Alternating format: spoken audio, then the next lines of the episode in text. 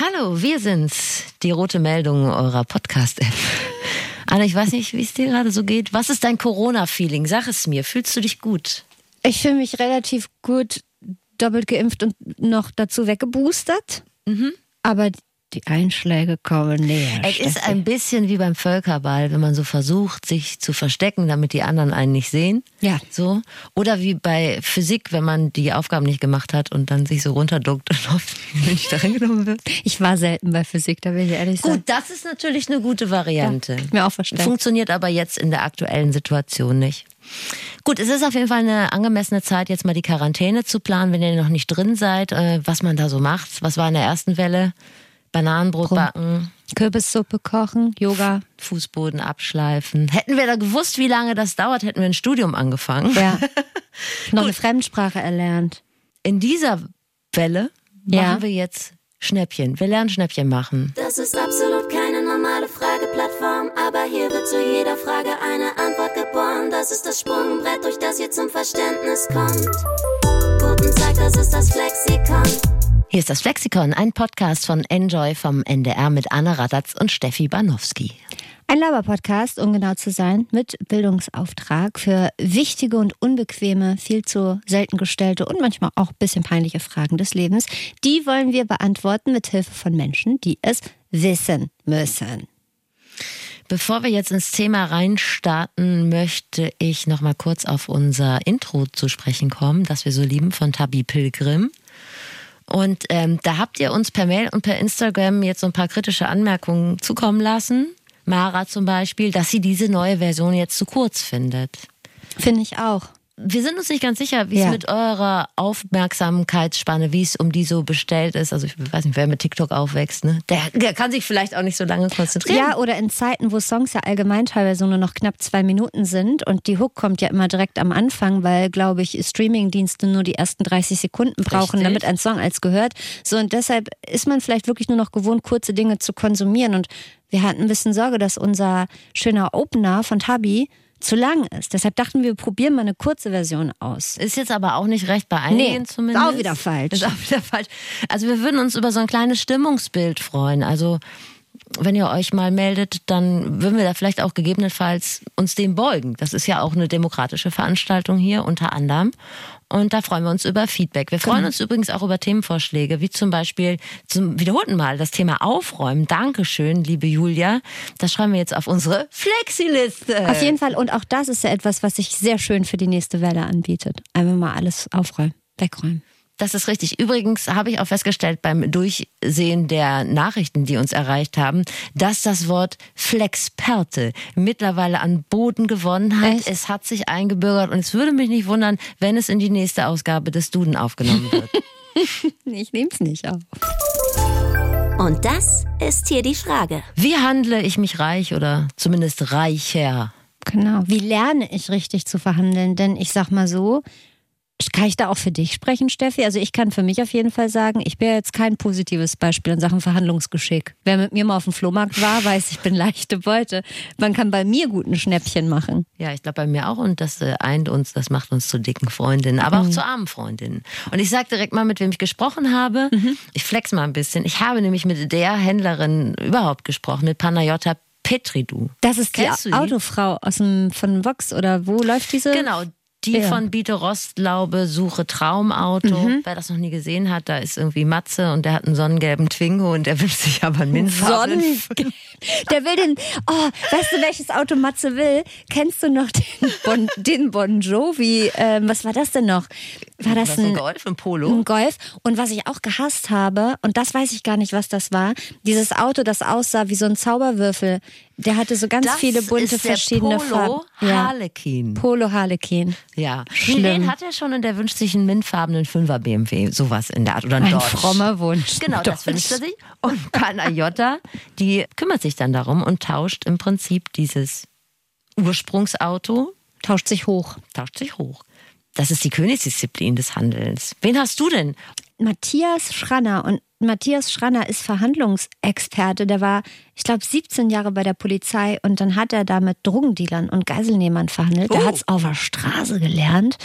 Und inzwischen Coach der Führungskräfte von großen Unternehmen und man kann auch sich einbuchen in so ein Coaching von ihm lernen, wie man in jeder Lebenslage verhandelt. Das ist ein richtig cooler Typ, der hat mich extrem beeindruckt. Ich würde den am liebsten in jeder Lebenssituation dabei haben. Ich glaube, der holt einem immer das Beste raus. Mit wem sollen wir anfangen? Mit ähm, der Autofrau. Panayota. Ja, Panayota. Damit es dir ein bisschen leichter fällt, ähm, auch ihre Kunden und Kundinnen sagen Jota. Okay. Ich dachte auch mal, man sagt Panagiota. Nein, Panayota. Panayota. Sie ist ja Griechin. Sie ist ja keine Italienerin. Hast du vielleicht also sie ist nicht Griechin, sie ist Solingerin, aber der Name kommt daher okay. auf jeden Fall. Und ähm, ja, um da mehr ihr Portfolio noch mal ein bisschen zu komplettieren, sie hat auch ein Buch geschrieben, das Scheiße Gold Prinzip. Sie war Handballerin und Fußballerin im Profibusiness. Sie war 2009 die beste Mini-Verkäuferin Deutschlands, also das Auto. Und äh,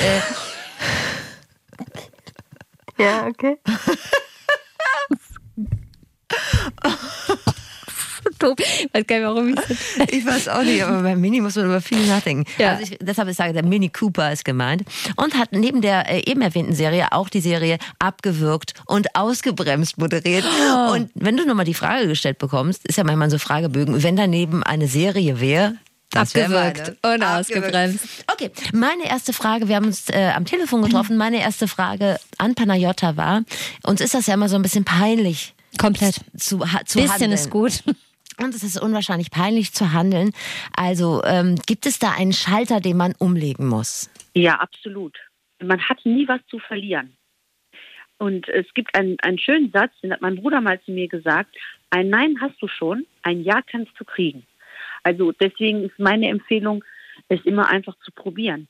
Weil letzten Endes, der wird sich an dich nicht erinnern, wenn du morgen weg bist. Der hat dann noch so und so Sekunden nach dir.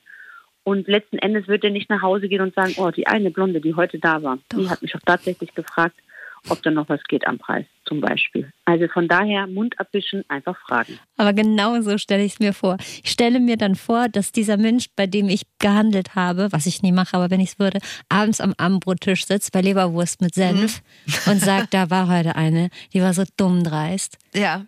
Das ist mir so peinlich. Ja. Ja, aber. Ich lasse es einfach mal so stehen, aber das musst du, glaube ich, da musst du den Schalter tatsächlich mal umlegen.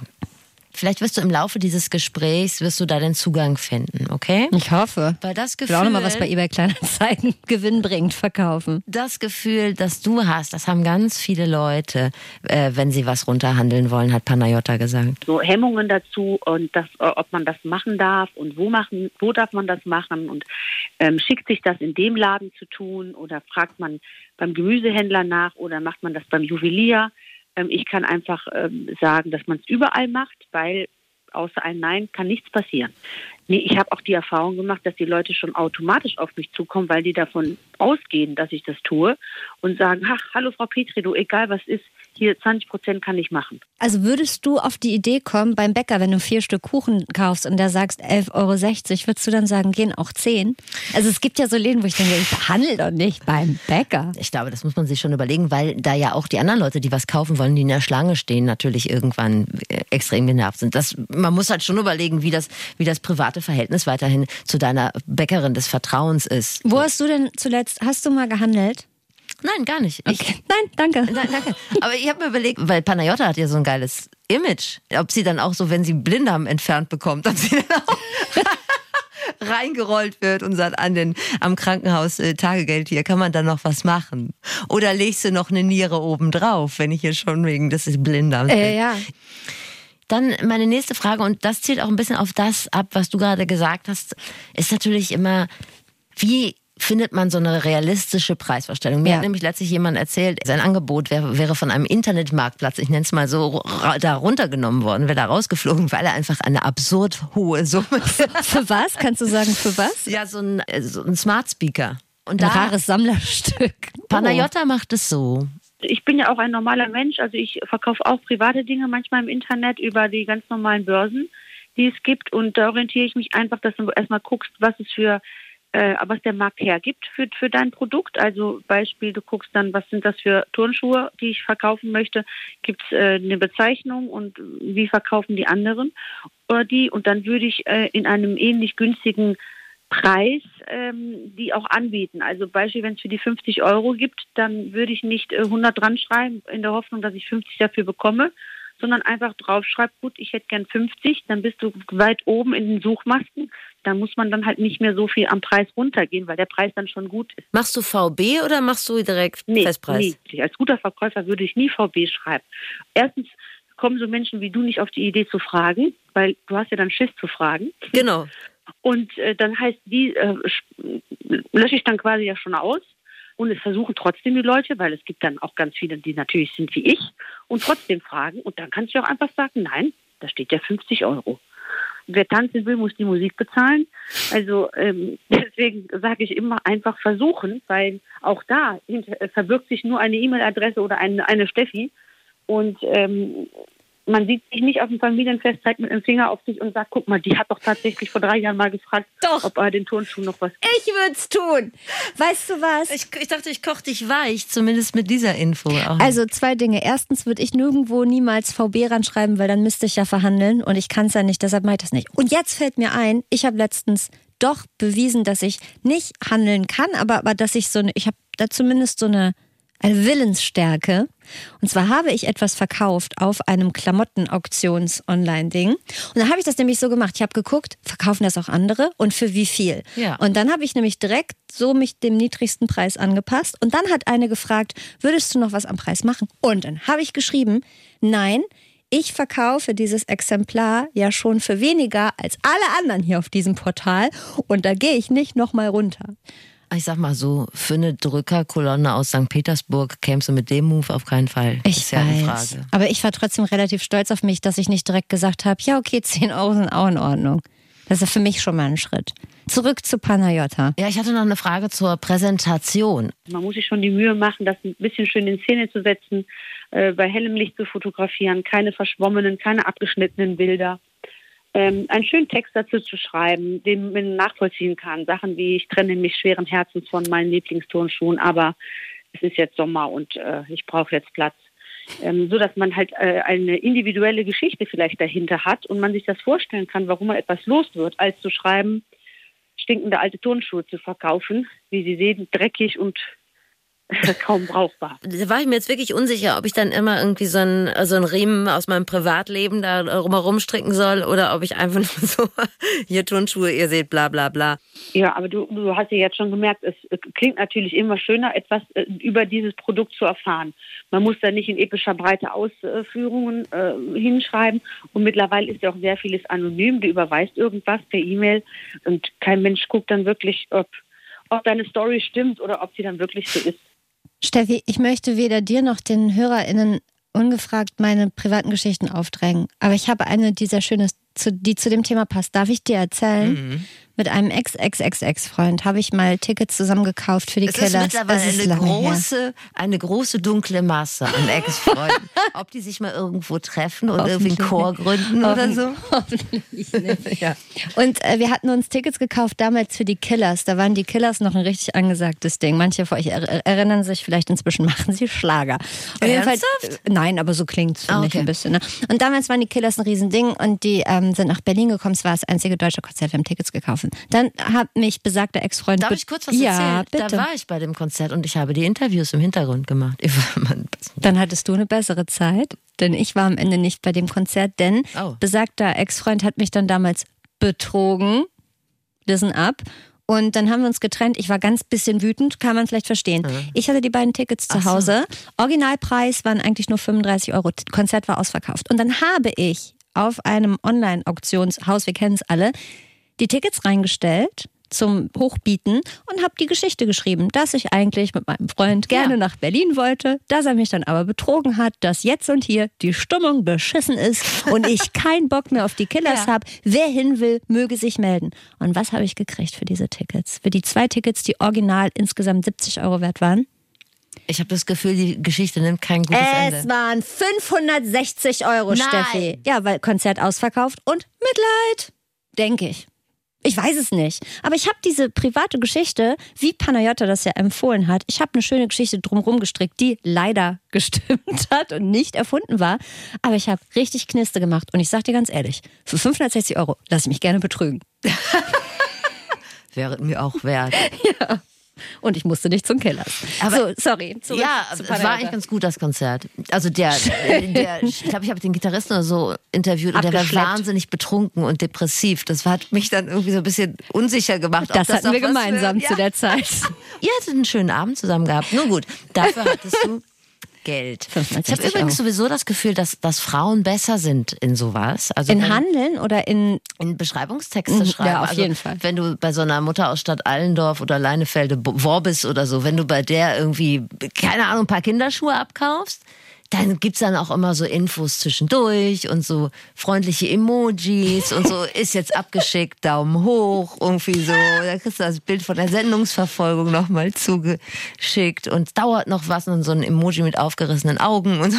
Das ist einfach. Und da denke ich immer so, warum sitzen diese Frauen zu Hause und verkaufen halt die gebrauchte Ware für einen Fünfer Statt ein Buch 10 zu schreiben mit den ganzen Statt ein Buch Oder professionell in den Verkauf einzutreten, also da irgendwie professionell zu Ja. und dann irgendwie Bitcoins oder Aktien oder Häuser, weil die, das ist doch genau die Ansprache, die man gerne möchte, wenn man etwas kauft. Ihr habt mich beide überzeugt, sowohl Panayota als auch du. Ger- Das haben Panayota und ich gerne gemacht. Dann kommen wir mal zum Kaufen, würde ich sagen, wenn man bisher ja nur Mhm. verkauft. Wenn ihr mal Panayota bei Biete Rostlau Besuche Traumauto gesehen habt, dann wisst ihr, die kann wahnsinnig gut handeln. Und zwar so, dass es ihr keiner übel nimmt. Ich glaube, das ist die Kunst, die wir hier erlernen wollen, auch du. Äh, Was ich auf jeden Fall mitgenommen habe, ist, man muss die Mängel die man da sieht am Auto zum Beispiel, in dem Fall sind es ja Autos, die muss man freundlich, aber bestimmt ansprechen. Ja, also es ist ja nichts Verwerfliches. Wer, es gibt Leute, die schieben die Unterlippe vor, ja, und sagen, oh, meinst du, da geht noch was? Ich bin doch, ne, die arme kleine Maus. ähm, und dann kann man natürlich auch ganz normale sachliche ähm, Dinge ansprechen, wie Alter des, des Produktes oder Zustand äh, oder guck mal hier, da und da gibt es das äh, Produkt äh, günstiger. Das ist jetzt generell, kann man das auf alle Produkte dieser Welt ähm, anwenden. Und wenn man sagt, schauen Sie mal, Sie haben ja, ich wollte eigentlich M, aber da hängt nur noch XL und äh, ich würde das jetzt aber kaufen, dann nehme ich noch die Schuhe dazu. Meinen Sie, Sie können mir da einen besseren Preis machen? Hm. Dann kann man das auch einfach mal ansprechen. Und außerdem, du weißt ja gar nicht, der Verkäufer hat jetzt etwas dran geschrieben, ob das für ihn überhaupt der Preis ist, den er haben möchte, oder ob er mit einem niedrigeren Preis auch zurecht ist. Ja, da kommen wir nämlich später, ähm, Stichwort Schmerzgrenze, Ah, okay. kommen wir bei meinem Experten auch noch dazu. Aber du siehst, du musst, sorry. du musst schon in die Kommunikation gehen. Ist, es führt kein Weg dran vorbei, denn wir wollen hier als reiche Frauen rausgehen. Aber Du kannst dich ja nicht immer ständig trennen. ähm, zum Thema Kommunikation hat mir Panayota erzählt, da gibt es Signale in der Wortwahl. Es gibt Leute, die sagen dann zum Beispiel, nee, nee, da ist eigentlich nichts mehr drin. Eigentlich. Und dann ziehe ich mich an sowas auf, weil dann weiß ich, da ist was drin. Und dann merke ich, okay, vielleicht kann er es nicht entscheiden. Dann sage ich, vielleicht fragen Sie einfach nochmal den Chef. Hm. Vielleicht gehen Sie dann nochmal in sich. Vielleicht melden Sie sich dann morgen nochmal bei mir. Und dann drohe ich quasi mit Absprung. Und dann sagt er, ja, warten Sie, warten Sie, ich gehe nochmal fragen. Oder ja, äh, vielleicht kann ich am Preis machen, aber dann an der Garantieverlängerung. Oder äh, ich gebe Ihnen noch das dazu. Ich kann nur wirklich jedem mitgaben, ganz, ganz wachsam und aktiv zuzuhören. Das Learning by Doing. Wenn ich mal üben wollen würde zu verhandeln, würde ich das gerne mit dir zusammen machen. Weil ich glaube, die einzige Situation, in der ich das kann, ist, wenn es eine Good Cop, Bad Cop Situation ist. Das heißt, wenn ich schon ins Arschloch spielen muss, was so Sachen sagt wie, ja, da ist auch schon ein Fleck drauf, das zahle ich nicht. Oder äh, ist auch das Letzte, was Sie davon hier überhaupt im Laden haben, können Sie auch froh sein, wenn Sie das loswerden und so.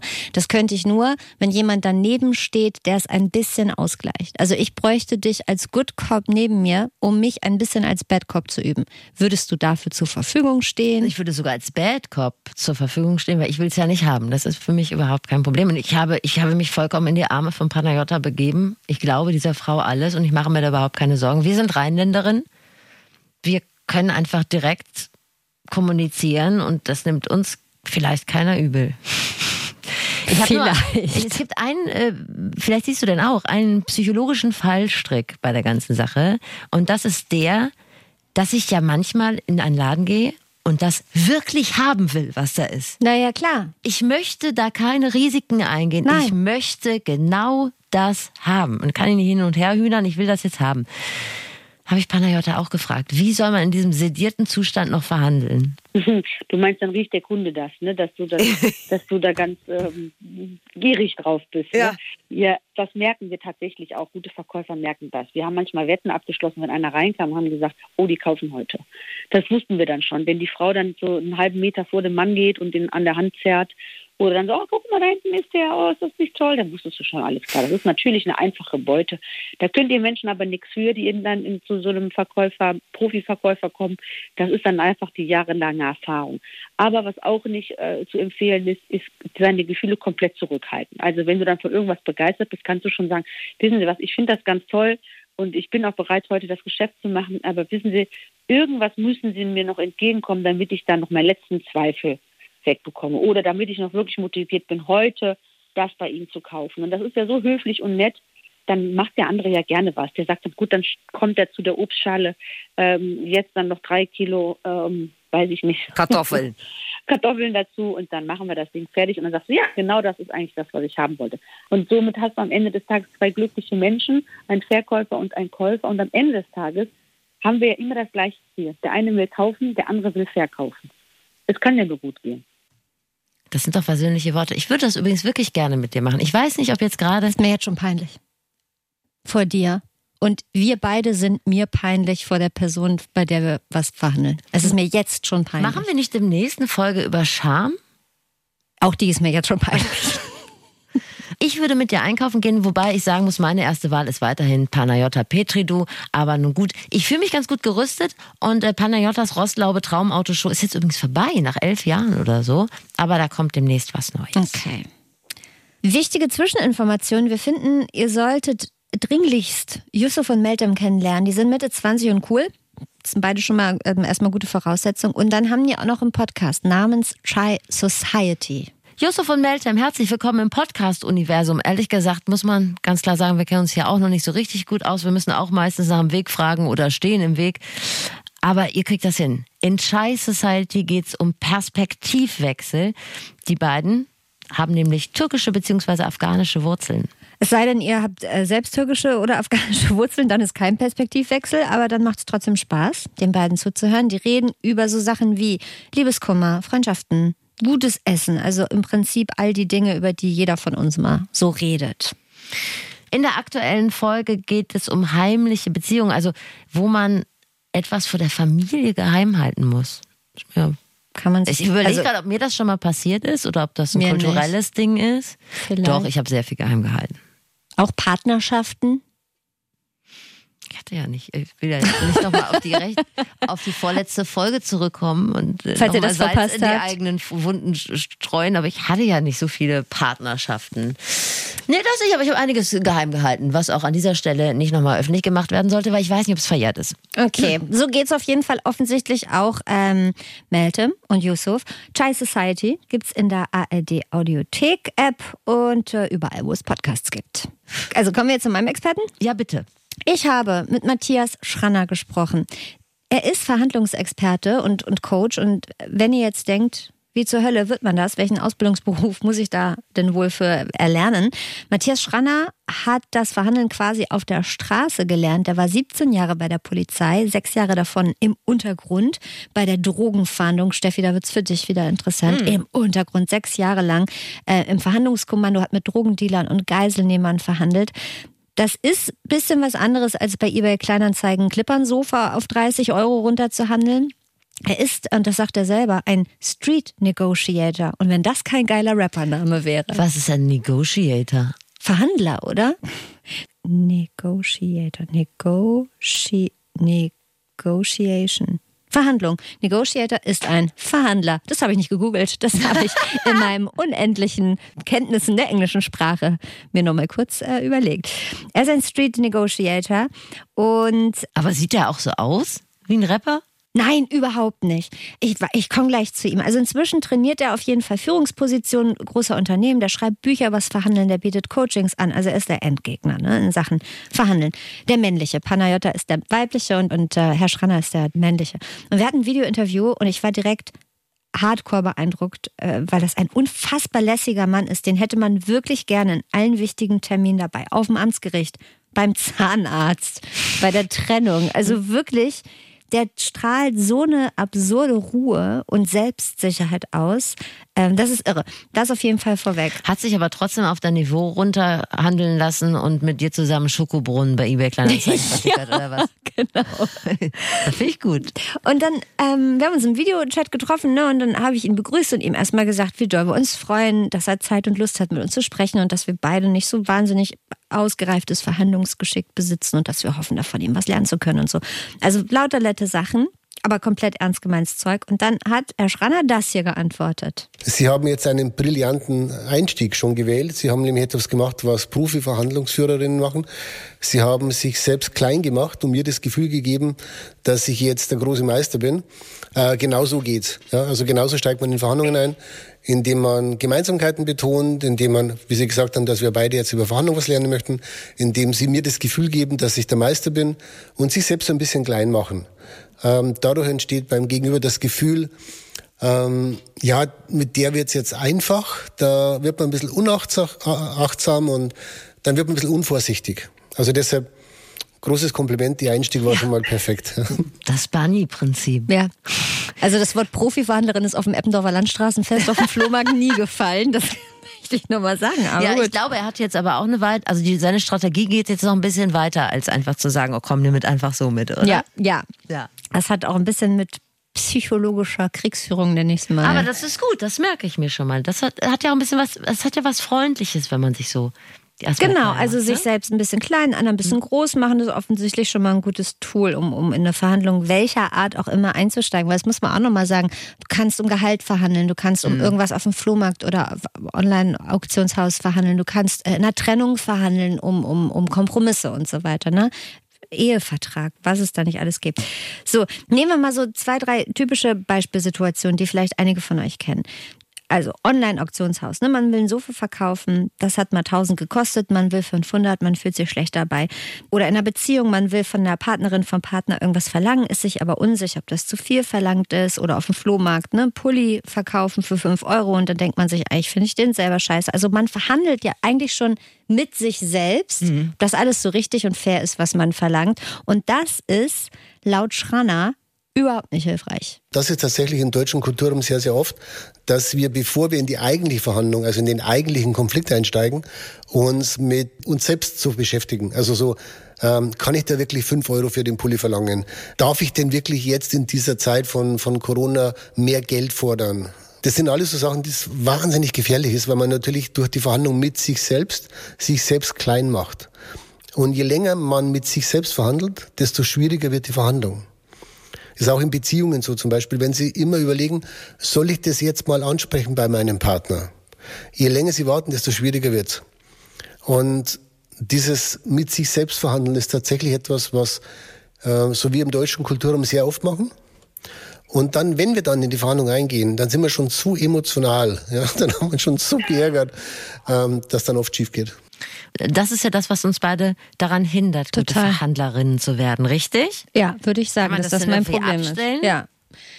Mm, ja, also er sagt zumindest, man soll es bitte nicht machen, sondern ja, man soll vor der Verhandlung, welche auch immer, wirklich sich safe im Kopf festlegen, was man will. Also es funktioniert zum Beispiel so im Falle einer Gehaltsverhandlung. Machen wir mal das Beispiel. Ich würde klar verhandeln. Also das heißt, ich möchte, ich sage es mal, ich möchte 10% mehr Geld haben für nächstes Jahr oder für dieses Jahr.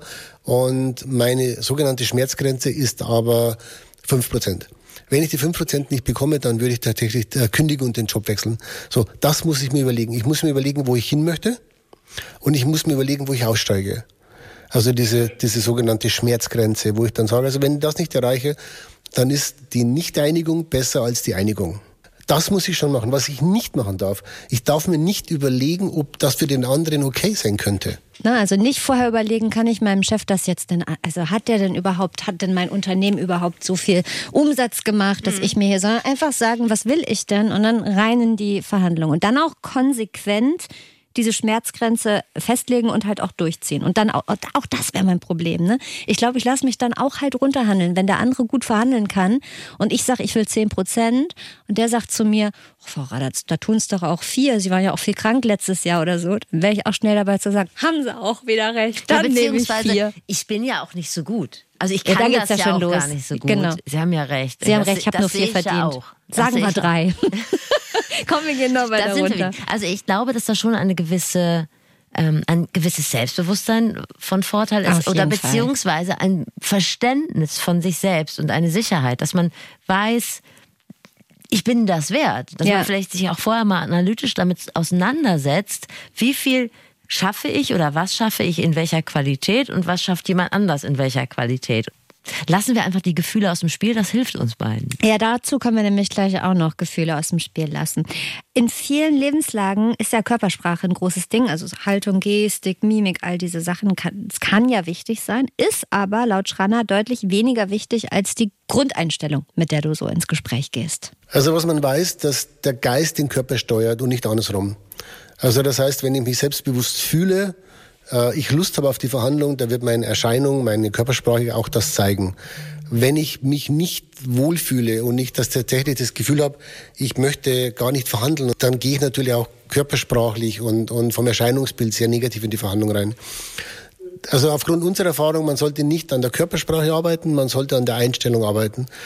Also Einstellung größer Körpersprache und das erübrigt sich dann wahrscheinlich im besten Fall selber, wenn du überzeugt bist von dem, was du da verlangst. Mittelfinger im Zweifel immer in der Tasche lassen. Exakt. Der Rest macht sich von selber.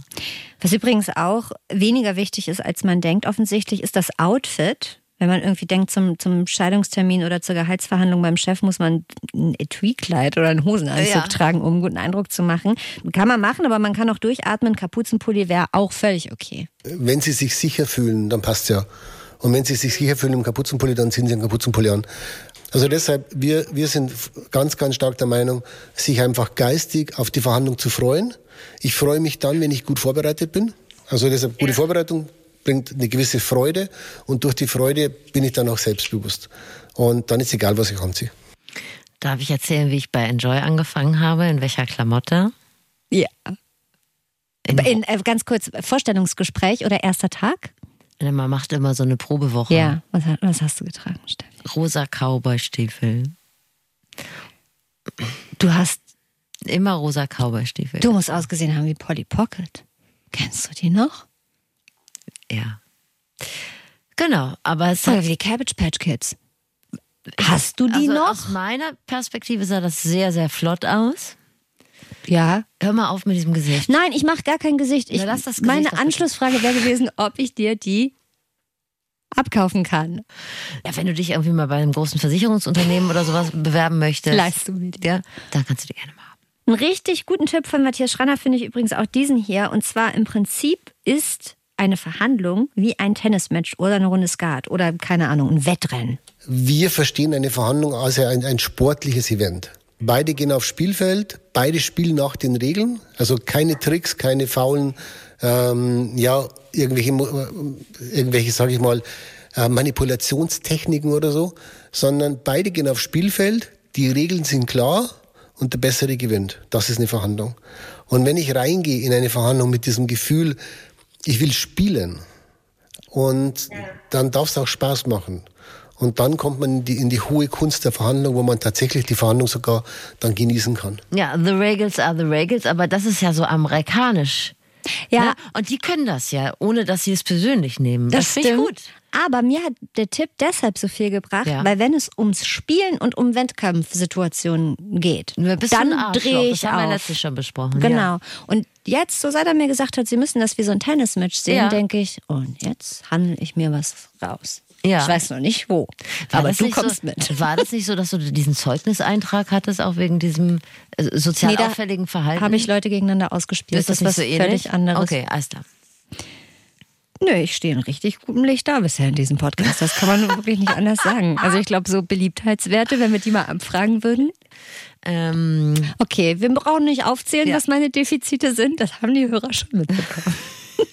So, kommen wir zu den unterschiedlichen Verhandlungstypen oder Charakteren. Ich habe mal unterteilt in Kämpfer, Choleriker, die Lauten auf der einen Seite Ja. und die etwas leiseren, harmoniebedürftigeren. Fangen wir an mit den Cholerikern. Da gibt's ja zwei Meinungen dazu. Meinung Nummer eins, der Choleriker ist Choleriker, weil er einfach genetisch so ist, der kann nichts dafür. Äh, Die zweite Meinung ist, der hat es einfach gelernt als kleines Kind, das funktioniert. Und der Choleriker ist ja jemand, der schnell austickt, der schnell wütend wird, der schnell die, die Verhandlungen abbricht, um somit natürlich in einen Vorteil zu kommen. Mit Cholerikern zu verhandeln ist unheimlich schwierig, weil die natürlich so unberechenbar sind. Auf der anderen Seite natürlich auch leicht steuerbar sind, weil die kann man natürlich äh, sehr leicht in diesen, diesen Grenzbereich auch bringen. Ähm, wenn die sich, wenn die austicken, machen die ja Fehler. Ist ja auch wieder schön. Also man soll die triggern, höre ich daraus, oder? Wenn man merkt, man hat einen Choleriker vor sich, also klingt es für mich so, als soll man die ein bisschen auch anpieksen. ich stelle mir das gerade die Situation auf so einem Flohmarkt vor.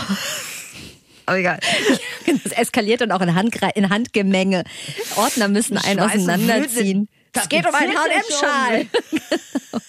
Nein, aber das sind ja die unangenehmsten Menschen überhaupt, auch im, im anderen Leben.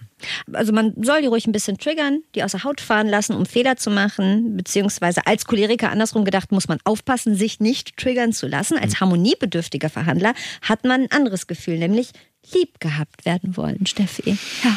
Äh, Sie haben den großen Vorteil, wenn Sie halt eine gewisse Harmonie haben möchten, dass Sie natürlich auch harmonisch in Verhandlungen einsteigen, eben Gemeinsamkeiten betonen. Ich bin klein, mein Herz ist klein, hab mich doch lieb. Das kann funktionieren. Die andere Seite der Medaille ist natürlich, wenn Sie so harmoniebedürftig sind, dann geben Sie natürlich auch sehr viel her, damit Sie geliebt werden. Das heißt, Sie machen Zugeständnisse, damit Sie geliebt werden. Also ich sage es mal, sage es mal, ich bin Ihr Chef, ja, und Sie kommen und sagen, Mensch, Matthias, ich hätte gerne 10% mehr. Dann sage ich, Mensch, super, dass du zu mir kommst, super, dass wir so offen reden können. Sag mal, fühlst du dich denn wohl in deinem Team? Und dann sagen sie, ja, ich fühle mich schon wohl. und dann haben sie verloren, dann haben sie verloren. Und an dieser Stelle fühle ich mich sowas von ertappt. Ich mich auch. Ich, Mit was für niederträchtigen, hinterlistigen Menschen ich Man- zu tun habe, ja. die diese, diese Schwäche nein, schamlos diesen ausgenutzt haben. liebenswerten Charakterzug schamlos ausnutzen. So ist es doch. Hast du auch das Gefühl? Bisschen Geht- schon. Also geht bei dir auch gerade so das Berufsleben rückwärts? Was habe ich da falsch gemacht? Da Nee, falsch beziehungsweise, wie oft hat jemand zu mir schon gesagt, ach ja, und du bist ja auch so eine Bereicherung fürs Team. Herr, so. Du bist dann- ja auch so genügsam ja, mit dem Gehalt. stehst du nicht auf und sagst so, und wie kann man das monetarisieren? Das machst du ja nicht. Wenn ihr seid wie Steffi und ich, dann müsst ihr wirklich aufpassen, nicht nur lieb gehabt werden zu wollen. Und andersrum, aber wenn ihr verhandelt mit jemandem wie Steffi und mir, der sehr harmoniebedürftig ist, dann kriegt ihr uns nämlich mit genau solchen Fragen. Bist du denn glücklich? Ist das nicht auch schon gutes Geld, was Nehmt du doch von bitte uns Rücksicht bekommst? auf uns. Genau. Ach komm, hier nimm drei Euro für den Pulli. Wir haben uns doch alle lieb. Ähm, und das harmoniebedürftige Gegenüber lässt sich dann drauf ein. Bisschen zu schnell drauf ein vielleicht. Was übrigens verboten ist, und das habe ich schon quasi geteased, dass wir dazu noch kommen. Es ist verboten, laut Matthias Schranner, und zwar egal auf dem Flohmarkt, bei der Gehaltsverhandlung oder sonst wo. Emotionalität bitte nicht. Pokerface ist alles. Was sie selbst nicht machen dürfen, sie dürfen in einer Verhandlung keinerlei Emotionen zeigen. Nicht positiv, nicht negativ. Nicht, und auch nicht über Emotionen sprechen. Sondern eine Verhandlung ist ein Spiel. Also ähm, wenn Sie Poker spielen, dann grinsen Sie auch nicht die ganze Zeit, sondern dann gucken Sie halt, dass Sie das Spiel gewinnen. Sie werden konzentriert sein. Sie werden äh, sehr achtsam sein. Das ist wichtig. Aber bitte nicht sagen, ah, ich bin enttäuscht und du bist so böse und jetzt weine ich und so, alles Quatsch. Och, ich mache das aber. Ich mache alles, was aufgezählt Ich, ich glaube, das ist so eine, fast schon so eine leichte emotionale Entwicklungsverzögerung, mit der wir uns da rumschlagen. Aber ich lerne. Wird ein hartes Bootcamp für uns. Also, Aber vielleicht gibt es ja Leute, die uns jetzt zuhören, die sind genau andersrum. Das finde ich so interessant. Man denkt immer, man, man, alle Leute ticken halbwegs ja, aber gleich. meinst du, die werden gern weicher? Also Nein, das Nee, kann so. ich auch niemandem empfehlen. Also falls ihr gerade drüber nachdenkt, lasst es sein. Ich glaube, ich trainiere gleich zu Hause mal mit der Spielesammlung, dass ich da mich irgendwie langsam rantaste. Es gibt übrigens, da kannst du auch mit trainieren. Es gibt auch einen Schranner YouTube-Channel mit ganz vielen äh, kostenfreien Videos. Da kann man so ein bisschen ins Verhandlungsbootcamp gehen. Man kann das lernen. Auch du, Steffi, vielleicht sogar ich. Hand aufs Herz, so gut wie Schranner werden wir nicht mehr. Wir werden kein Street Negotiator mehr in diesem Leben. Aber wir haben auch noch nie mit Drogendealern und äh, Geiselnehmern verhandelt. Gott sei Dank. Möchte Sprichst du jetzt für uns beide oder nur für dich? Oh, jetzt kommen wir das Betäubungsmittelgesetz, das sehr. Wir wollen doch lieber zum Fazit kommen. Und das ist das Fazit. Trau dich zu handeln. Ein Nein hast du schon, ein Ja kannst du kriegen. Mund abwischen, einfach fragen. Nicht vor der Verhandlung schon mit euch selbst verhandeln und damit hadern, ob das, was ihr wollt, eigentlich vielleicht viel zu viel verlangt ist. VB ist verboten. Legt vor der Verhandlung eine Schmerzgrenze fest. Wenn die unterboten wird, dann direkt konsequent aussteigen. Wenn man was verkaufen will, ist ein persönlicher Text ein absolutes Plus. Verhandlungen sind ein faires Spiel, keine Tricks, keine Fouls und der Bessere gewinnt. Und wenn du was kaufen willst, auf jeden Fall die Mängel ansprechen. Vorbereitung auf eine Verhandlung ist alles. Wenn ihr wisst, was ihr wollt, ist es egal, was ihr anhabt oder wie ihr euch bewegt. Ihr strahlt automatisch Sicherheit aus. Bei vielen Sachen ist Handeln schon mit eingeplant. Keine Gefühle zeigen. Pokerface ist alles. Und hör gut zu im Verhandlungsgespräch. So ein Signalwort wie eigentlich deutet ganz klar auf Spielraum hin. Und von mir als letzter Fazit-Tipp von Herrn Schranner. Kooperationsbereitschaft. Wer was haben will, der muss auch bereit sein, was zu geben. Und geht nie mit Anne und Steffi einkaufen. Aber bringt machen. uns was Schönes bringt. mit. Überrascht uns doch mal. Oder noch ein ganz anderer Vorschlag, da müsst ihr euch gar keine Gedanken machen, ob ihr uns jetzt irgendwas mitbringt oder so. Ähm, abonniert uns doch. Abonniert doch unseren Podcast auf dem äh, Podcast-Portal eures Vertrauens. Da würden wir uns äh, sehr freuen. Da würden wir auch gar nicht weiter mit euch verhandeln. Danke. Es folgt ein extrem geheimnisvoller Mystery-Teaser auf die nächste Folge. Also peinlich kann ja einiges sein. Sexszenen zum Beispiel mit den Eltern gucken, mit den Kindern übrigens auch. Hautkrebs-Screening an Körperstellen, wo die Sonne selten hinkommt zum Beispiel. Das kann auch sehr unangenehm sein. Überraschender Menstruationsbeginn im Sportunterricht. It happened to nicht everyone, aber vielen Menschen in meinem Bekanntenkreis. Inklusive jemandem winken. Das ist das ähm, Schlimmste, wenn dem, man jemanden winkt, den man nicht den kennt. Man nicht kennt. Und dann merkt, kenne ich gar nicht, aber ich wink weiter. Aber schön, wenn der dann zurückwinkt, dann ist es ein bisschen weniger peinlich. Aber das sind auf jeden Fall, das sind also Peinlichkeiten des Alltags. Schlimmer wird's, wenn man sich mal so richtig vergriffen hat, wenn man was richtig Unangenehmes erlebt oder gemacht hat, dass man sich wirklich kaum noch traut, das Haus zu verlassen. Und das Schlimme ist, mir fällt gar kein richtiges Beispiel an, aber ich merke jetzt schon, dass ich so Entenpelle oder wie das heißt, Gänsehaut ja. bekomme, weil ich dieses, ich kann das so fühlen, diese Peinlichkeit und dann muss man wieder raus und dann muss man mit mit Leuten sprechen. Und weiterleben. Man hofft einfach, dass, dass die Zeit mitspielt und dass, es, dass sich alles so verschleiert und dass die Leute vergessen können. Ja. Aber genau darum geht es in der nächsten Folge vom Flexikon. Man hat was total Peinliches gemacht und fragt sich, wie geht's denn jetzt weiter? Wie trete ich wieder in die Öffentlichkeit? Wir helfen euch da wieder auf die Beine, wenn ihr gerade irgendwas sehr Unangenehmes erlebt habt oder einen richtigen Fehler gemacht habt und euch die Augen ausschämt. Wir haben äh, wissenschaftliches Experten-Know-how gesammelt mhm. und auch noch mit Menschen gesprochen, denen auch schon was sehr Unangenehmes passiert ist oder wo es schon ein richtiger Eklat war. Margot Käßmann zum Beispiel, ihr erinnert euch, das ist schon ein paar Jahre her. Die war damals äh, Bischöfin und EKD-Ratsvorsitzende und die ist dann äh, mit dem Auto über eine rote Ampel gefahren. Dummerweise hatte sie auch noch mehrere Promille auf dem Tacho und äh, die Polizei hat sie angehalten. Und danach waren sie alle ihre Jobs los und musste dann auch noch in die Öffentlichkeit treten. Das ich wollte gerade sagen, das ist ja für unser eins schon kein keine allzu geile Situation, aber wenn du Bischöfin bist und Querstrich oder in der Öffentlichkeit stehst, ist das ähm, das ist unangenehm. Das ist ganz schlimm und das war ja in dem Fall auch tatsächlich mit Jobverlust und so. Schön war es nicht. sowieso und mit Jobverlust auch noch verbunden. Aber nichtsdestotrotz musste sie sich ja dann auch wieder mit Leuten äh, rumschlagen, die sie beim Bäcker getroffen hat oder ähm, ja oder auch in der eigenen Familie ist sowas ja peinlich, oder? Also auf jeden Fall. Ja.